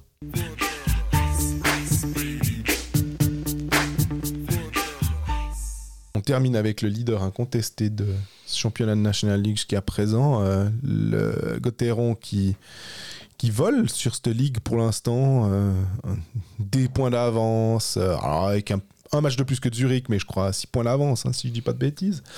Euh, Il y, a, y un peu tout qui, qui réussit, c'est la vie en rose du côté de, de Fribourg. Euh, on, se souvient qu'ils avaient fait 10 victoires de suite, là, euh, ils- saison, euh, les saisons passées. On va dire 22, ouais. Ouais, et ils en sont quoi, à 8 maintenant Euh, C'est juste? Euh, ouais, 8. ouais. Ce week-end, il pourrait arriver à 10, mais déjà match après match. Ouais, match après match, bien sûr. Et, et peut-être que Christian Dubé se dit aussi que ce serait pas forcément euh, une catastrophe de- d'en perdre un, histoire de que tout le monde se dise on n'est pas les, les meilleurs. Mais quand il s'agit de faire les, les tops et les flops, ou plutôt les déceptions et les, les trucs qu'on aime, bah, c'est difficile de trouver, euh, je trouve, des déceptions. J'ai noté, mais c'était un peu euh, par euh, en me disant ouais, faut vraiment tu creuses, puis t'es même pas persuadé de ce que tu mets. Alors, je te dirais que et on en a déjà parlé, donc on va peut-être pas forcément revenir, même si tu as fait une interview avec lui, c'est Kylian Motet qui s'était retrouvé au bout du banc, 13e attaquant, parce que ça va pas. euh, Je pense a c'est intéressant d'en parler, ouais. il a pas sa fine euh, et, et là il est en train de retrouver euh, un peu peut-être quelque chose si il, il- il revient dans le line-up un peu plus haut ou peut-être que ce passage en pas en tribune pour le coup mais loin des loin des projecteurs va peut-être lui mettre ce coup de pied nécessaire Euh, j'avais aussi noté Jörg et pour te dire j'avais noté encore Schmid mais j'étais vraiment pas sûr donc euh, ok, voilà. bah non, mais Kylian Motet, je pense que c'est clairement une des déceptions de début de saison. C'est pas un hasard s'il s'est retrouvé au bout du banc. Euh, mais comme on disait la semaine passée ou la semaine d'avant, j'ai l'impression que ça arrive une fois de temps en temps. Quoi. Et le club marche super bien, donc finalement, tu te dis, on- ils peuvent se permettre. C'est pas comme si le- le- la déception Kylian Motet, tu te dis, ouais, mais on est embêté, c'est notre seul buteur suisse, on, on, on peut, on peut pas tourner sans lui. Ouais, ouais. Or, euh, bah, t'es tellement bon, tu commences tellement bien ta saison que tu peux te permettre d'avoir Kylian Motet qui fonctionne pas bien. Ouais, ouais, bah là maintenant il va être remis sur une troisième ligne avec euh, Sprunger et, et Schmidt justement. Peut-être est-ce qu'il va aussi vouloir un peu euh, re- remobiliser euh, Sandro Schmidt, mais en même temps Sprunger il a 4 buts. Euh, Ouais, ça va les buteurs, hein, pour Sandro Schmidt. On, on te donne pas des types qui savent pas shooter. Non, clairement. Donc il est, ouais, il est. Motet va être mis dans de bonnes, bonnes dispositions avec ces deux-là normalement. Est-ce qu'il va retrouver le powerplay? Ça, je ne le sais pas parce que j'étais à l'entraînement euh, mardi, mais ils n'ont pas fait de powerplay, donc euh, j'ai pas pu le voir. Mais par contre, je le voyais s'entraîner sur la ligne avec les deux. Du coup, ça, je lui ai posé la question à la fin, et euh, bah, ça a l'air d'être le cas. Et euh, Christian Dubé m'a confirmé ça aussi, donc. Bonne chose pour lui, maintenant à lui de prouver qu'il mérite cette place-là. Et on parlait à Lausanne aussi au- que ça se passait au mérite pour certains joueurs et qu'il n'y avait pas de chasse gardée. Bah, il me semble que c'est aussi ce qui se passe là avec, euh, avec lui. Donc, euh, à voir comment il va réagir sur la glace. Mon flop du côté de, de Fribourg est là aussi, comme tu disais avant. Moi, j'aurais un Marouilleur comme en même temps. C'est l'élite quatrième Ouais. ligne. Pff, J'arrive pas vraiment à dire que c'est un flop euh, si, si, euh, si grand que ça. Puis comme on disait, des fois c'est peut-être un peu difficile de trouver des tops à Ajoie parce qu'ils perdent tout. C'est peut-être difficile de trouver des flops quand tu gagnes un peu tout aussi. Je pense que on est en droit d'attendre un petit peu plus de Sandro Schmidt, je suis d'accord avec toi. C'est lui que j'aurais mis aussi si j'avais dû en choisir un, tout en sachant que c'est le flop de l'équipe qui a 8 victoires de suite. Donc voilà. Mais on parlait il y a deux semaines euh, de cette troisième ligne qui marche coup-ci, coup-ça, on va dire que les deux premières ont cliqué. Donc en fait, maintenant, il y a un peu ce problème où tu as ton top 6 qui est établi et qui devrait plus bouger. Tu as la quatrième ligne qui va bien. Euh, maintenant, Babikov va remplacer Bignaz dans la 4. Bignaz va passer 13e attaquant, mais ça, ça change pas grand chose. Et il faut que cette troisième, elle tourne. Puis en même temps, il n'y a pas d'option. Tu peux pas dire, bah, on sort un étranger quelque part pour mettre. en- Sprunger, il marque des buts. Alors tu me diras, il y a le power play aussi, Exact. mais. mais- Et euh, donc ouais, je pourrais imaginer que Sandro Schmidt, je m'attendais à ce qu'il fasse un plus grand pas vers l'avant que, que ce qu'il a fait actuellement. Physiquement, il est meilleur, mais je pense que euh, au niveau de la rapidité d'ex- d'exécution, de la, de la prise de décision, c'est souvent un petit peu lent, je trouve. Et euh, j'attends un petit peu mieux de sa part. Bah, c'est qu'un Schmidt, on se dit aussi quand on voit certains joueurs euh, sélectionnés en équipe de Suisse, par exemple, pour les matchs euh, du mois de novembre, au- un peu plus que pour les matchs du mois de décembre, parce que pour les matchs du mois de décembre, en général, Patrick Fischer aime bien prendre une équipe un peu euh, avec ses vétérans qu'il va prendre en général au mois de mai. Euh, mais il y a des gars qui, quand ils sont pris en novembre, qui sont repris en décembre, et euh, des fois en février, et qui font toutes les campagnes, et finalement on se dit ah bah ouais, on- on aurait dû le voir venir aussi quand au, mois de fin, avril on se dit ah bah voilà la, la, sélection définitive. On s'y attendait pas et pourtant on avait des indices tout le long. Donc euh, j'aimerais bien une fois que Sandro Schmidt, pour qu'on voit qu'il a vraiment franchi aussi un, un cap, c'est de l'avoir comme euh, avec le maillot de l'équipe nationale finalement et qu'on attend un on attend encore un peu de le voir. On a vu un Ken Yeager avoir droit à ça et, et- et plutôt s'en sortir assez bien avec, euh, euh, avec le maillot de l'équipe nationale. Absolument. Puis Schmidt, ouais, c'est. Donc, petite déception aussi personnelle du jeune qui euh, franchit une étape de plus année après année, on va dire, pour vraiment véritablement s'établir. Mais c'est vraiment chercher des choses. euh, euh, c'est vraiment chercher des poux à, à Fribourg en ce moment. Dans les tops, alors j'en ai noté aussi beaucoup trop. Compliqué. Euh, hein, bah, C'est-à-dire qu'on en a, on a souvent parlé aussi à ce micro depuis le début de saison. Euh, donc, j'essaie de me dire qu'est-ce qu'on n'a pas peut-être fait comme. Bah, tu vois, j'ai noté Borgman, Sorensen, Dido, super. Bah oui, mais on en a déjà parlé. Berchi, Delarose, Walmart, Gunderson, enfin tu, tu nous fais là, on pourrait. On pourrait faire le roster, quoi. Et Gunderson, non, à part ça, Mais je me disais- un meilleur compteur. j'avais envie de dire Christian Dubé, Patrick Aymon, en fait, comme euh, que je trouve vraiment bien parce que ça fait longtemps que Christian Dubé est euh, sur le euh, coach et finalement euh, directeur sportif. Il, a eu le fin pif. avec certains des joueurs qu'il allait chercher. Pour l'instant, le- les, les étrangers de Fribourg cartonnent, c'est parmi les meilleurs de la ligue. Euh, Sorensen en deuxième année, il est super euh, pour l'instant parce que Walmark est arrivé visiblement et donc Walmark c'était bien. Il n'a pas 50 000 points Walmark, mais il, est, bien utilisé. Delarose est bien utilisé avec deux joueurs qui sont euh, hyper joueurs et offensifs. Borgman, on a dit qu'il était vraiment bien. Gunderson, on sait ce qu'il vaut. Donc je me dis que lui, il a réussi à tirer finalement le, le meilleur et il s'est bien renouvelé en tout cas, euh, bah, il faut lui donner du crédit aussi. Euh, si Fribourg va bien, c'est peut-être parce que j'aime bien son côté proactif. Euh, on en a déjà parlé ensemble en aparté. j'aime bien. Il fait sans doute pas tout juste. Des fois, on a tendance à, pas trop noter quand il fait des erreurs. ce qu'on nous reprochait des fois avec Svoboda et avec, Julien Vauclair, en disant ah, vous êtes trop gentil. Je me dis, des fois, on est peut-être un peu trop gentil avec Christian Dubé, puis de mettre aussi un peu plus en avant des fois les erreurs de casting, comme des Vaigno ou des choses comme ça, ou peut-être trop tirer sur quelqu'un. Kwakanen. Kwakanen, exactement, ouais. Kwakanen qui est à la Finlande, je crois qu'il est 3 ou 4 meilleur, euh, la Suède, 3 ou 4 meilleur compteur de la Suède. Comme quoi, au passage, c'est pas un bon match finalement, mais euh, alors lui il est pas retourné en NHL alors qu'il disait peut-être qu'il y retournera et c'est tout ce que c'est tout le mal que je lui souhaite. Euh, mais finalement, là, euh, il a accepté d'avoir un assistant aussi en plus. Enfin, je trouve que il, mérite la citation sur le, les, choses qui me plaisent à Fribourg en ce début de saison. Ouais, ouais, ça, s'entend tout à fait. L'arrivée de Patrick Aymon a sûrement aidé aussi. Euh, c'est lui qui gère la, la, zone offensive. Offensivement, Fribourg, c'est quand même une équipe qui est chouette à avoir joué. Ouais. Euh, bah, tu me diras quand tu as Dido Berchi et, et Sorensen, par exemple, déjà comme euh, catalyseur offensif. De tes, deux premières lignes, ouais. Et moi, j'aime beaucoup Delarose depuis le début de saison. Euh, tu l'as mentionné, mais c'est vrai qu'il y a beaucoup de joueurs que j'aime bien. Delarose fait toujours son travail de l'ombre, un peu comme Walmart, les deux. Mais ils sont les deux hyper importants et hyper utiles. Mais c'est Nathan Marchand, mon top, depuis le début de la saison.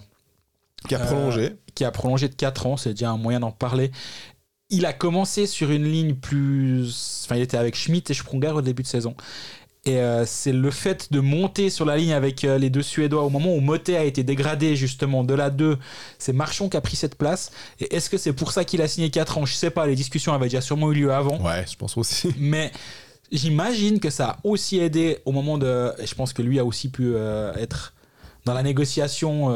ça aide de dire, mais attends, moi j'ai 10 points en 14 matchs maintenant c'est, je repars sur des bases. Il a autant de points que la saison dernière, en 14 matchs que 52 l'année passée. On avait dit, hein, la saison à 31 points. 31 points, à la limite, ça, ça me dérangeait. Ça me dérange. Ça, me choquait. C'est beaucoup pour Nathan Marchand, mais ça c'était pas choquant. Les 20 buts, c'était quand même un peu choquant. Là, par contre, bah, on voit qu'il est capable de tenir le rythme de Sørensen et Walmark sur une deuxième ligne. Il est capable de faire ce travail de l'ombre. C'est un joueur qui est toujours juste défensivement. Il va vite. Hein. Il va vite. Il a un bon coup de patin. Il est capable de les suivre sur la glace, mais aussi dans la tête, ce qui n'est pas toujours simple avec Serensen de le suivre. Et euh, moi, j'aime justement à Fribourg, on parle beaucoup de Serensen. A raison, c'est le meilleur buteur et le meilleur compteur de la ligue. On parlait un moment de Di Domenico parce que bah, parce que c'est Di Domenico. On en puis qui fait pas de bêtises en plus, donc euh, pour l'instant. Il, a eu deux pénalités contre Lugano mauvaise, très mauvaise. Je laissais aller revoir. Et euh, c'était oublié. Et depuis, rien. Un agneau. Je sais pas jusqu'à quand, mais c'est le cas. On parle beaucoup de Berchi, parce que Berchi, il est aussi électrisant. on parle un peu moins de Nathan Marchand, puis moi, je trouve qu'il fait, fait vraiment énormément de bien à cette équipe. Et c'est aussi lui qui, qui a rendu meilleur Sorensen et Walmart, qui déjà eux-mêmes arrivent à se rendre meilleurs l'un l'autre. Donc, euh, faut, faut pas oublier Nathan Marchand. On l'a pas mentionné au niveau des tops pour l'instant, mais je pense que Reto Berra en est un. C'était une vraie, vraie interrogation. En fait, avec Fribourg cette saison, j'ai l'impression qu'on avait 3, 4, 5 questions. Et elles se sont toutes répondues pour l'instant, encore une pour chaque club, on l'a dit, hein, et on va aussi dire pour Fribourg. Pour l'instant, elles sont toutes répondues de la bonne manière pour le club. Est-ce que Di Domenico va être capable de, d'être, d'être, euh, d'être calme à Fribourg? Clairement. Euh, est-ce que le dos de Retobera va tenir? Clairement. Est-ce que Patrick Aymon va réussir à amener quelque chose offensivement pour faire un peu mieux, euh, pour mieux huiler la machine? Clairement. Est-ce que Sorensen va finalement euh, développer le potentiel aussi qu'on a pu voir par séquence la saison pa- passée, bah, pour l'instant, clairement. Et donc, ouais, je pense que les gardiens, Berra, 11 matchs, euh, 94,6% d'arrêt, 1,44 buts encaissés par match, il est impressionnant. Je pense qu'il est un peu au-delà de. Enfin, il surjoue un tout petit peu, j'ai l'impression. Mais aussi, bah, je pense que sa défense l'aide vraiment bien Le PDO de, de, de, de Fribourg, il doit être, euh, il Je doit être pas- sympa. hein. Je l'ai pas sous les yeux. Je peux Mais bah, rien qu'avec 94%, je veux Ouais, dire. euh, et Après, puis, j'aimerais le voir à 5 contre 5, là, c'est, toute euh, situation, tu vois. ouais, absolument. Mais aussi, le, le, le Berra, c'est clair, c'était c'était une, un, un des, une grande, des grandes questions. Il y avait la, la grande question, c'était aussi de dire bah, si Berra joue une pellée de match, euh, ça veut dire que quand on met euh, Brian Rueger, euh, on serre les fesses en se disant Ouh là là là là, j'ai peur. Et puis euh, on espère que on va de temps en temps faire une petite victoire, mais on part du principe que c'est possible que ce soit des défaites. Et Brian Rueger est vraiment bon, en fait. C'est que. Alors, est-ce que c'est aussi grâce au système défensif de Fribourg, puisqu'on se souvient que quand Connor Hughes avait remplacé Reto Berra, il- Hughes était bon, mais aussi parce que le système défensif devait quand même amener quelque chose. euh, et sans doute que le système de Fribourg est, assez euh, propice à de bonnes performances de gardiens. Euh, si les gardiens sont bien dans leur, euh, bien dans leur tête, ça marche pas trop trop mal. Ouais, ouais, absolument. Et- Et, Fribourg, c'est une des meilleures équipes en expected goals for, euh, avec 55,5%. C'est la deuxième équipe derrière euh, les, les ovnis zurichois qui sont à plus de 60 depuis le début de saison. Mais euh, Fribourg est une super bonne équipe qui, qui défend bien. Ces dernières années, ça n'a jamais été trop le problème. On rappelle, l'année passée, c'était chaque fois la, la même euh, Gauthieron a shooté euh, 37 fois. Ah, moi, je peux pas, peux pas mettre moi les, les, buts au, les, les pucks au fond des buts. Et puis bien dans le slot en plus, hein, il, il shootait. Et ouais, puis il marquait pas. Et là, ben, quand t'as un Sorensen à plus de 10 buts déjà, ou à 10 buts pile, déjà depuis le début de la saison, ça change forcément la donne d'avoir ce but en plus qui va faire que tu perds pas 2-1, mais que tu gagnes 3-2, ou ces deux buts qui font la différence. Et euh, à chaque fois, depuis le début de saison aussi, c'est aussi mais c'est une question de, de chance, je pense, ça se provoque, hein, de réussite. Oui. Euh, tu parlais du PDO, je pense qu'il est excellent. Il était, la semaine passée, il était excellent. Il n'y a pas de raison que ce soit, ça ait trop changé ce week-end. Mais ils font tour. Pour l'instant, le timing des buts est excellent. À Rapperswil, à chaque fois qu'ils étaient mis un peu sous pression, ils marquaient. Quand Rapperswil revient, ils arrivent directement à marquer le 3-1. Et euh, c'est assez symptomatique d'une équipe en pleine confiance. Et l'année passée, j'ai l'impression que c'était un peu l'inverse. À chaque fois qu'ils commençaient un peu à dominer, ils s'en prenaient un. Et euh, je caricature un peu, mais pas tant que ça finalement. Et euh, bah voilà, là Fribourg c'est une bonne équipe certes, mais en plus qui a une réussite offensive. Et bah forcément ça, ça se voit en termes de, de points. Puis là tu regardes, t'as déjà 34 points à ce moment-là de la saison.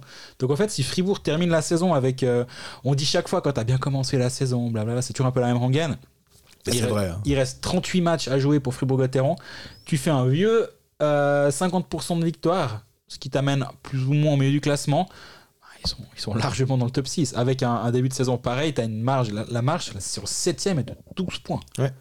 Mais on se rappelle, l'année passée, ils ont quand même crevé au poteau après avoir justement eu euh, une marge conséquente. Donc, euh, faut se méfier, bien sûr. Mais voilà, on parle chaque année des, des points en- engranchés qui sont plus à faire, etc. Fribourg, actuellement, c'est la deuxième meilleure attaque du championnat, troisième meilleure attaque du championnat, avec 47 buts. Il y a juste Zug et, Zurich qui sont devant avec 48 et un match en moins. Et défensivement, c'est une des meilleures défenses avec seulement 25 buts encaissés. Euh, Il y a que Zurich qui a encaissé un but de moins, mais avec un match de moins. Donc Fribourg a la meilleure moyenne de buts encaissés par match. Donc c'est une excellente attaque, une excellente défense avec un excellent gardien. Bon, ben, si je dois t'expliquer, enfin, si on doit faire la recette d'une bonne équipe, pour l'instant, c'est ça. Maintenant, comme on l'a dit pour tout le monde, quoi, c'est qu'un tour de jouer, il en reste trois. Va falloir confirmer, mais le- les prémices sont bons.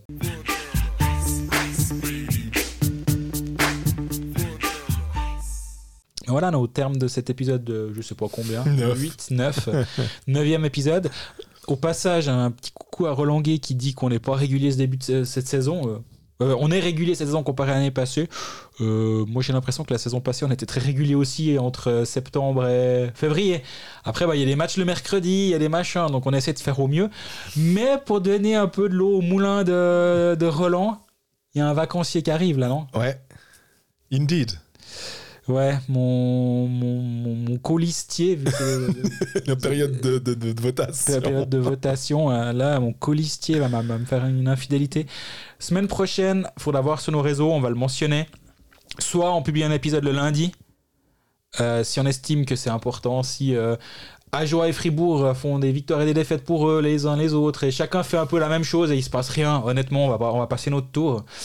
Euh, sinon, on le sort lundi en urgence en faisant con- concurrence au Pécaliste. On, revient, on à Rolanguet. Non, Euh, peut-être la semaine prochaine, on sera pas là. On vous fera des détails sur nos réseaux sociaux. En tout cas, n'hésitez pas à réagir à notre euh, épisode, même si, enfin, ça, ça nous permet nous de discuter derrière, ça nous permet de vous remettre en question aussi. C'est jamais perdu de le faire et d'avoir ce retour-là. Posez-nous vos questions. On aime beaucoup, on aime beaucoup ça.